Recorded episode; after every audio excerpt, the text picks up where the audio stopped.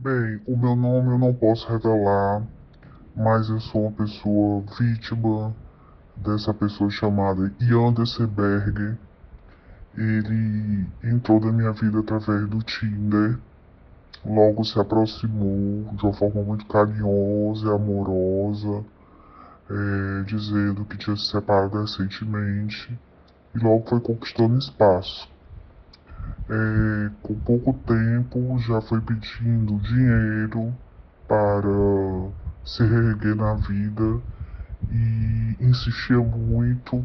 A princípio eu sempre neguei porque nunca emprestei dinheiro a ninguém, mas ele acabou conseguindo isso de mim.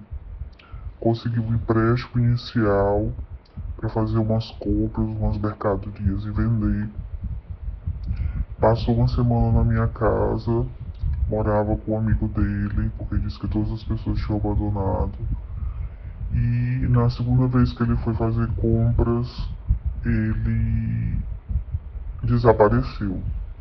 Da primeira vez ele apareceu, mas não me pagou nada. E da segunda vez desapareceu. Começaram a surgir, aparecer cartões de créditos na minha casa, de bancos virtuais, que ele abriu no meu nome. E foi quando eu descobri que vários cartões, vários empréstimos, cartão de crédito, limite, é, o meu FGTS, tudo ele fez. Inclusive, até o meu salário, ele conseguiu fazer uma portabilidade para uma conta que ele abriu no meu nome virtual.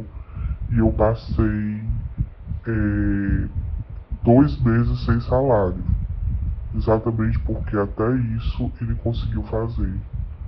Então é um caso muito sério que precisa ser divulgado em função da, da, da problemática que ele causa na vida pessoal das pessoas.